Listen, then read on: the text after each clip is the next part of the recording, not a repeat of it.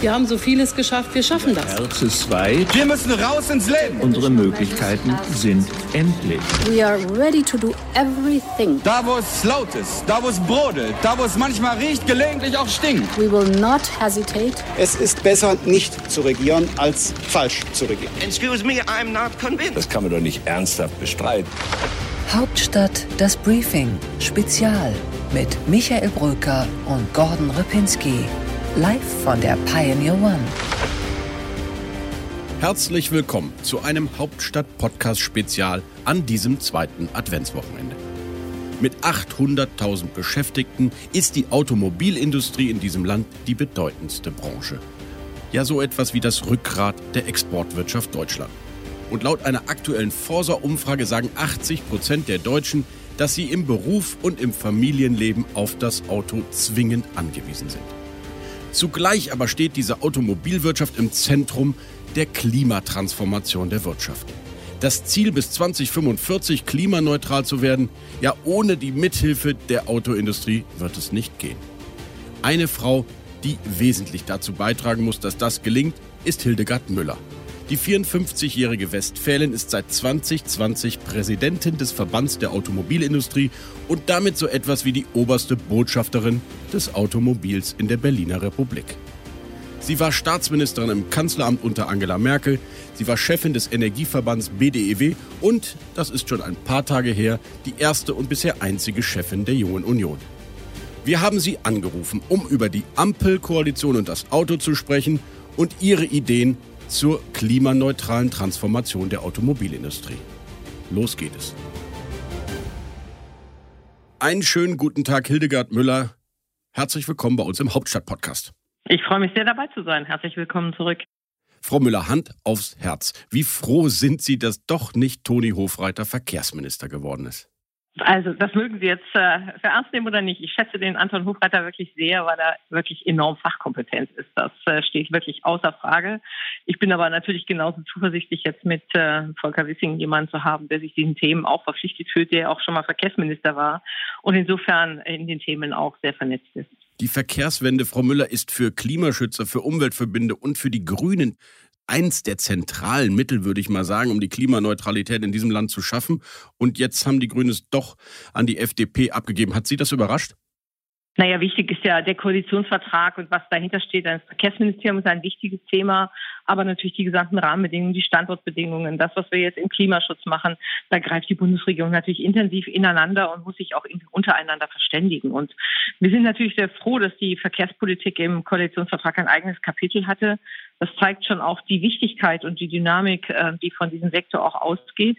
Aber uns ist auch klar, dass wir jetzt Transformation und Wandel als Chancen angehen müssen. Und das ist, glaube ich, etwas, was alle Seiten, egal ob Politik, Gesellschaft oder halt die Wirtschaft tun sollten. Dann lassen Sie uns über Transformation und Wandel reden und vor allem über das, was im Koalitionsvertrag steht. Kein Tempolimit, kein fixes Ende, hier deutschlandweit für den Verbrennermotor, nur eine dezente Angleichung der Steuersätze bei Diesel und Benzin. Die Zumutungen, würde ich mal sagen, für eine eigentlich sehr CO2-intensive Autoindustrie sind gering. Müssen Sie der FDP jetzt eine Ehrennadel des VDA anhängen? Na, Sie haben jetzt äh, drei, vier Punkte herausgegriffen. Insgesamt steht die Autoindustrie vor der größten Transformation ihrer Geschichte. Der Weg in Richtung Klimaneutralität bis 2050 im Verkehrssektor ist eine gigantische Aufgabe für uns alle, für die Industrie genauso wie für die Gesellschaft. Und insofern steht natürlich noch eine Menge im Koalitionsvertrag, was uns herausfordern wird. Aber wir wollen das beherzt angehen. Wir wollen ja auch Innovationsweltmeister äh, werden an diesen Punkten. 15 Millionen Elektroautos bis 2030, das ist eine klare Ansage. Das ist nochmal eine Erhöhung der bisherigen Ziele. Also die Transformation geht voran. Dann lassen Sie uns konkret werden. 15 Millionen, Sie haben es angesprochen, Elektroautos sollen bis 2030 auf den Straßen rollen. Knapp eine Million werden wir Ende dieses Jahres haben. Wo sollen die 14 Millionen herkommen? Na, wir haben also schon etwas mehr, aber es zeigt deutlich, dass man, wenn man das runterbricht, rechnerisch im Prinzip ab dem nächsten Jahr jeder zweite Pkw äh, elektrisch zugelassen werden muss. Im Moment sind es äh, etwas über ein Drittel übrigens. Mhm. Nur damit wir wissen, was die Ausgangslage ist. Ein Drittel der neu zugelassenen Autos sind bereits elektrisch. Ja, also insofern ist das äh, die top -aktu aktuelle Zahl bei den Neuzulassungen. Das heißt natürlich immer noch nicht mit Blick auf, wenn man den Bestand einbezieht. Rein elektrisch oder auch Hybrid? Äh, das ist gemischt jetzt äh, okay. gezählt mit den Zulassungen.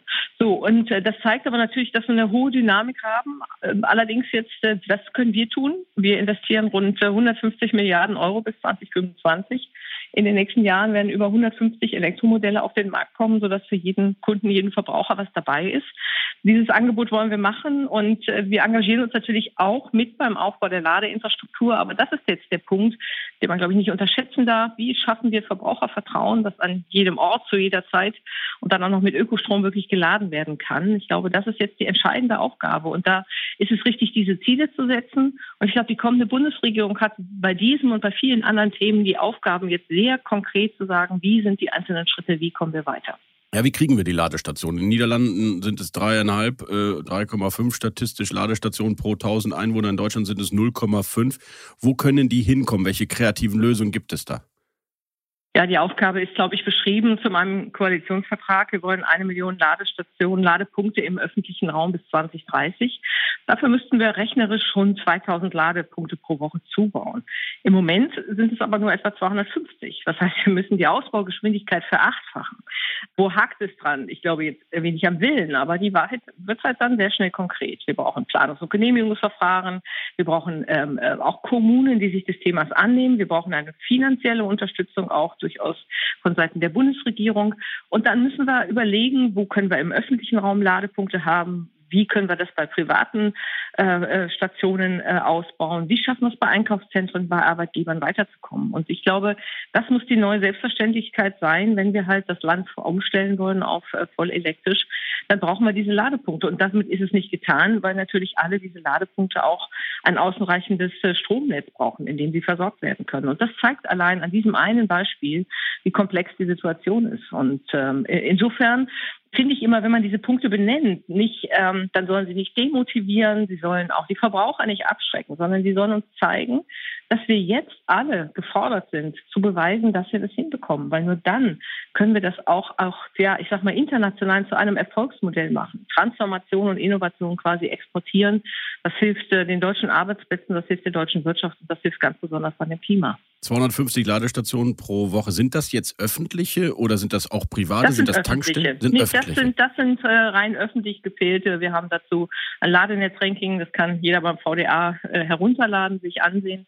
Das zeigt halt, dass jetzt die Dynamik im Hochlauf der Elektromobilität äh, in den Ladestationen noch nicht genau nachvollzogen wird. Aber nochmal, dann wird immer gesagt, will das die Autoindustrie nicht und kann die selber nicht mehr tun. Ich glaube, wir dürfen die Komplexität so einer Transformation nicht unterschätzen. Und wenn ich das nur sagen darf, das nimmt uns schon, fordert uns viel ab. Ich habe jetzt gesagt, wir werden das schaffen, wir werden die Autos bauen können. Aber über die Hälfte der Arbeitsplätze in der Autoindustrie ist auch mit dem Verbrennungsmotor verbunden. Das heißt, wir haben als Aufgabe, das vielleicht auch zum Anfang Ihrer Frage zurück, wir haben eine gigantische Transformation vor uns, die allen Beteiligten in der Autoindustrie wahnsinnig viel abverlangen wird. Ich will noch mal kurz bei den Elektroautos bleiben. Wir kommen gleich noch zum Verbrenner. Aber die Frage ist für mich auch die ganzen äh, Autobesitzer, die ja gar keine Häuser haben, an denen man vorfahren kann und sich direkt das Auto in die, in die Außenstromzapfsäule einzustecken. Was machen die eigentlich? Also wie kriege ich denn die, die Millionen Autohalter, die zu Hause keine Ladeinfrastruktur bauen können, eigentlich dazu, sich äh, einen Elektroauto zuzulegen? Weil das ist doch das häufigst gehörte Problem. Das ist genau der Punkt. Das ist gerade auch der Punkt äh, in großen Städten, wo wir viel Mietwohnungsbauten haben und vieles andere mehr. Und deshalb sind diese Ladestationen auch im öffentlichen Bereich so wichtig. Natürlich müssen wir Förderprogramme für Private haben. Wir müssen Förderprogramme bei Arbeitgebern haben, Einkaufszentren. Da, ne? Das mhm. wäre alles toll, wenn jetzt jeder überlegt, wie kann er dazu beitragen. Aber insbesondere dieses äh, Thema, äh, gerade dort, wo große Mietwohnungsbereiche sind, macht mir, macht mir große Sorgen, wenn wir hier die Menschen motivieren, motivieren möchten, umzusteigen. Da brauchen wir gute Angebote von Autos, dafür sind wir zuständig, aber wir brauchen halt auch, wie gesagt, die Möglichkeit, äh, beruhigt zu wissen, ich kann überall laden. Wenn jetzt aber die Umweltprämie bzw. der Zuschuss für den Kauf von E-Autos ja ab 2023 sinken soll, braucht es an anderer Stelle Anreize für E-Autos oder für den Kauf von E-Autos? Ich denke an Parkplätze, insbesondere in Innenstadtlagen. Also erst einmal finde ich das gut, dass wir sagen, Deutschland soll zum Leitmarkt für Elektromobilität werden. Das begrüßen wir. Und ich finde durchaus auch so ein degressives Abschmelzen dieser Prämie ist richtig. Wir haben erstmal Planungssicherheit bis Ende 22 und danach soll es ja weiter ausgestaltet werden. Und deshalb ist es wichtig, den Verbrauchern da relativ schnell Klarheit zu schaffen. Wann soll was, welche Stufe gelten? Das ist das eine. Das andere ist aber in der Tat halt, glaube ich, dann zunehmend der Hochlauf, wirklich auch zu sagen, was braucht es an Rahmenbedingungen? Was müssen wir tun? Ähm, äh, wie gesagt, damit dieses sichere Gefühl auch hergestellt werden kann. Und so wird sich die Förderung sicherlich ähm, in diese Richtung auch verlagern.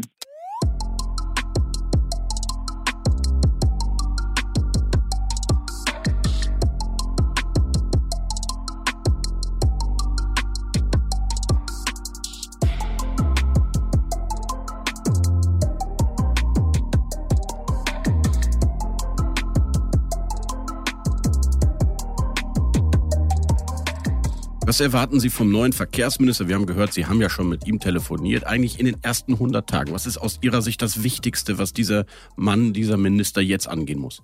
Ich glaube, nochmal eine sehr klare Situationsanalyse, wo steht man in den verschiedenen Bereichen und dann eine Unterlegung der Ziele mit sehr konkreten Schritten, sodass wir klar definierte Aufgabenpakete haben. Das mag irgendwie, mag etwas technisch klingen, aber am Ende des Tages bin ich der festen Auffassung, dass eine erfolgreiche Transformation nur auch, ich sage jetzt mal, mit einem guten Projektmanagement gelingen kann. Dass wir immer wieder auch monitoren, wo stehen wir?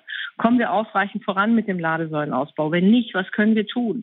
Können wir Planungs- und Genehmigungsverfahren beschleunigen? Was können wir tun, um Kommunen zu motivieren, mit dieser Aufgabe offensiv umzugehen? Ähm, können wir Kommunen dabei unterstützen? Und so kann man immer nur besser werden, wenn man den Prozess auch immer wieder überprüft. Und so, das, das sind zu viele Punkte, die sich dort jetzt auffächern. Ich könnte noch unzählige weitere Beispiele nehmen. Steht in der EU jetzt ganz viel an. Also eine klare Bestandsanalyse, wo stehen wir in welchen Punkten und dann sich auch einen sehr klaren Fahrplan auch aufzustellen, was passiert wann in welchem Bereich. Mhm. Ich habe in der Anmoderation gesagt, Frau Müller, mehr als oder rund 800.000 Beschäftigte in Deutschland hängen direkt oder indirekt an der Automobilindustrie. Wie viele davon hängen eigentlich direkt oder indirekt am Verbrennungsmotor? Ja, mehr als die Hälfte und insbesondere bei den Zulieferern. Und deshalb müssen wir gerade die Zulieferindustrie, den breiten, auch industriellen Mittelstand den wir in Deutschland haben, der ja viel auch Wohlstand und Arbeitsplätze auch in Regionen Deutschlands verteilt und an dem auch viel dann weitere Arbeitsplätze abhängen. Deshalb müssen wir uns überlegen, wie können wir hier stabilisieren, wie können wir bei der Transformation begleiten, gerade die Zulieferindustrie. Und das Zweite ist natürlich ganz viel Qualifikation. Was können wir tun, um Mitarbeiter in der Branche zu entwickeln, auf die neuen Fähigkeiten hin. Aber auch, ich glaube, wir haben ja auch in anderen Bereichen Fachkräfte, die fehlen. Wie können wir hier mit der Bundesagentur für Arbeit auch überlegen, wie können wir auch diese Beschäftigte vielleicht gezielt in andere Branche weiter. Das ist eine ganz wichtige soziale Frage, wie auch Benzinpreise und anderes eine soziale Frage sind. Ähm, wir haben hier wirklich ähm, äh, viele Menschen, um die wir uns kümmern.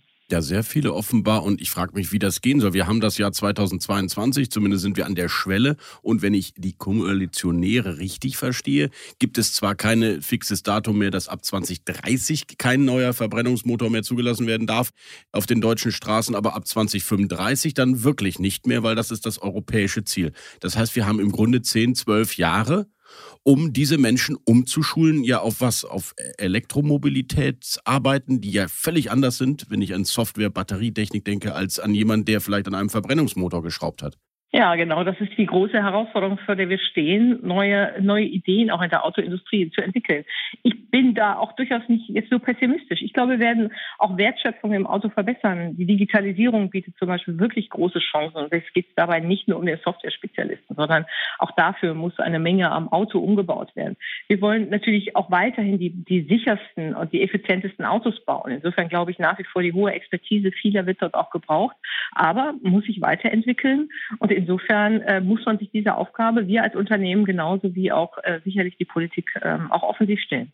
Einerseits ist das Ende des Verbrenners im Grunde angelegt, andererseits auch eine steuerliche Angleichung von Diesel und Benzin. Also anders gesagt, der Rabatt für Dieselkraftstoffe, der läuft allmählich aus. Ist das vielleicht auch jetzt die Zeitenwende, dass der Diesel im Grunde äh, seine besten Jahre jetzt hinter sich hat? Spüren Sie das schon in Zulassungsstatistiken oder auch in der Produktion von Dieselfahrzeugen?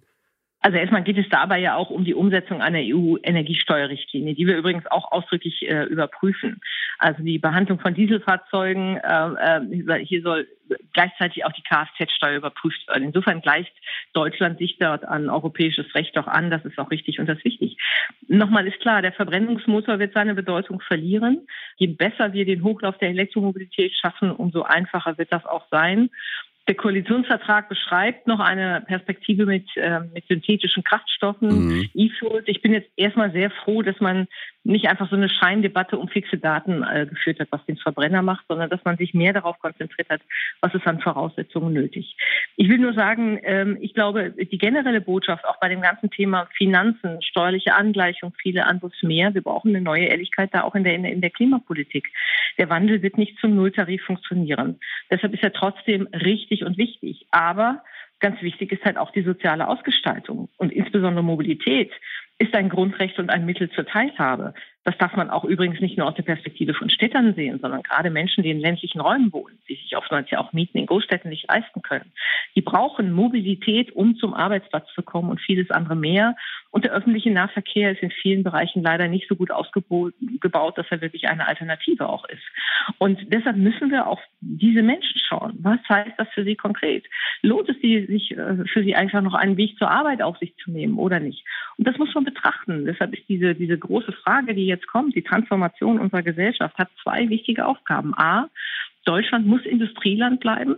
Wir müssen Arbeitsplätze hier in Deutschland erhalten. Wir müssen beweisen, dass wir Klimaschutz können und gleichzeitig Wachstum und Wohlstand hinbekommen. Und auf der anderen Seite müssen wir uns äh, um die Menschen kümmern, für die jetzt in mehreren Bereichen höhere Preise auch ins Haus stehen. Und wie können wir da einen sozialen Ausgleich finden? Ja, aber was wünschen Sie sich konkret? Zwei Drittel der Menschen sind auf das Auto angewiesen. Das betrifft uns hier in Berlin vielleicht nicht so. Wir haben ein tolles ÖPNV-System, aber da draußen im Oldenburger Land ist das wahrscheinlich nicht so. Oder da, wo Sie und ich herkommen, nämlich aus aus dem tiefen Westfalen, da sind die Leute auch sehr angewiesen auf ein Auto, zahlen jetzt die Rekordpreise an der Zapfsäule, sollen aber auch keinen Diesel mehr fahren. Ja, was muss man für die tun? Muss es eine Art Rettungsschirm für die geben oder muss ich an anderer Stelle Belastungen für die reduzieren? Na, ich glaube zum einen, dass deshalb solche Instrumente wie Pendlerpauschalen und anderes ja richtige und wichtige Instrumente sind. Zweitens, man kann dann genau schauen, in welche Bevölkerungsgruppen ähm, äh, kann und muss man sozialpolitisch unterstützen. Ich meine, ich finde es zum Beispiel ein gutes Signal, dass die Koalition angekündigt hat, dass die EEG-Umlage die Energiekosten nicht mehr verteuern soll. Das wird Entlastung an anderer Stelle schaffen. Und so muss man sich, glaube ich, in verschiedenen Bereichen ansehen, welche Belastungen, welche Herausforderungen kommen jetzt auf welche Bevölkerungsgruppe zu und wo muss sozial abgefedert werden. So wünschen Sie sich eine Anhebung der Pendlerpauschale?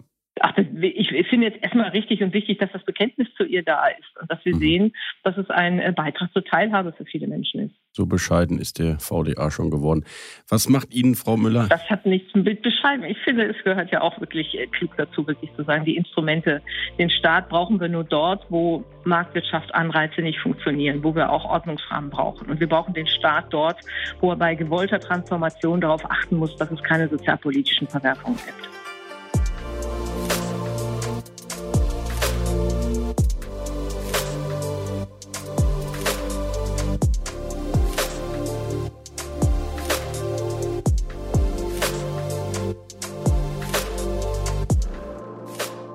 Die Umweltverbände auf der anderen Seite kritisieren massiv, dass es gar nicht schnell genug geht mit der Abschaffung von umweltschädlichen Subventionen, dass immer noch Plug-in-Hybride gefördert werden und dass es überhaupt noch eine Umweltprämie gibt.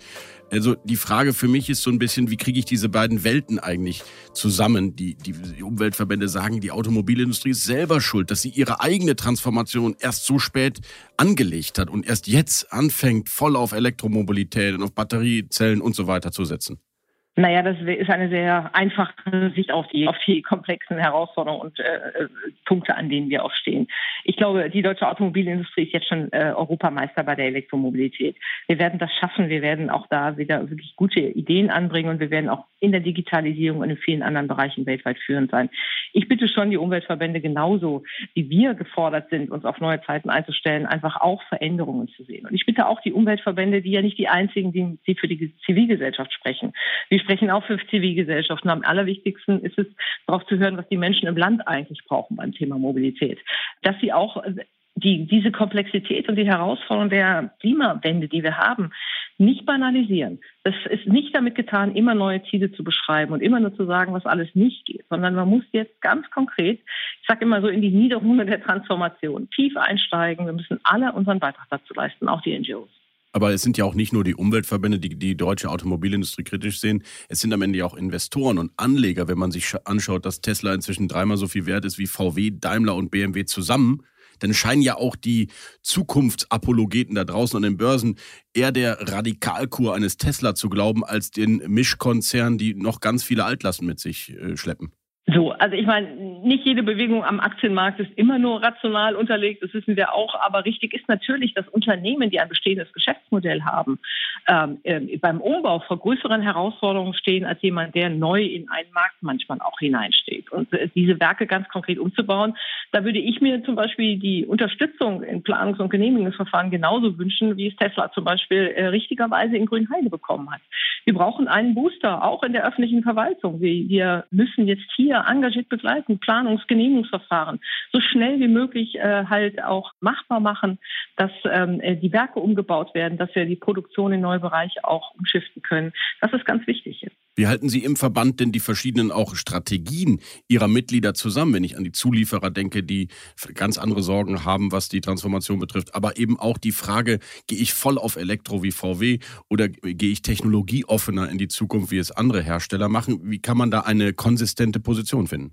Naja, das, die klare, konsistente gemeinsame Position ist, dass wir Klimaneutralität im Verkehr erreichen wollen, spätestens 2050. Und mhm. äh, darunter kann es auch mal den Wettbewerb der Ideen geben. Ich glaube, der hat ja die deutsche Autoindustrie auch stark gemacht. Der macht uns kreativ, der lässt uns bessere Lösungen finden. Und deshalb geht es nicht darum, sich in diese Idee und die unterschiedlichen Geschäftsmodelle der Unternehmen einzumischen, sondern zu sagen, das Ziel ist wichtig. Alles, was wir tun, muss diesem Ziel verpflichtet sein. Wie können wir das am effizientesten, am besten auch erreichen? Und insofern äh, gibt es da unter meinen Mitgliedern übrigens überhaupt keinen Dissens, auch nicht in der mhm. Frage, wie wichtig es jetzt ist, ähm, äh, diesen Hochlauf Kreislauf gemeinsam zu gestalten. Aber Konsens ist, man muss das Auto neu erfinden. Ja, das ist sicherlich richtig. Und ähm, ich meine, wir haben gar nicht über die großen Herausforderungen von Digitalisierung und vielen anderen Themen gesprochen. Es kommen ja noch weitere Aufgaben auf uns zu, die ich übrigens aber auch als Chancen sehe. Chancenwertschöpfung in und um das Auto nochmal völlig neu zu gestalten, mehr Sicherheit zu bieten, mehr Komfort, aber auch für den Verbraucher mehr Möglichkeiten zu schaffen, sein Auto sozusagen als Smartphone auf vier Rädern auch zu begreifen. Ähm, das autonome Fahren mit all seinen Potenzialen, wenn wir da jetzt auch Gas geben ähm, in Deutschland, auch endlich die gesetzlichen Rahmenbedingungen abschließen, dann können wir Leitmarkt fürs autonome Fahren werden. Das sind tolle Chancen für uns, erstmal für die Verbraucherinnen und Verbraucher, aber auch sicherlich für die Industrie am Standort. Ja, ich wollte zur Digitalisierung schon noch mal fragen, wenn ich in meinem Auto sitze, dann nutze ich äh, für Kommunikation, für aber auch Entertainment Apple CarPlay und wenn ich irgendwie Navigation brauche, nutze ich Google Maps, weil die integrierte Navigation so schlecht ist, dass sie nicht auf aktuelle Baustellen zum Beispiel reagieren kann. Ist das Auto der Zukunft vielleicht gar nicht mehr so, so äh, deutsch, mechanisch, ingenieurwissenschaftlich, sondern einfach die beste Software auf Rädern?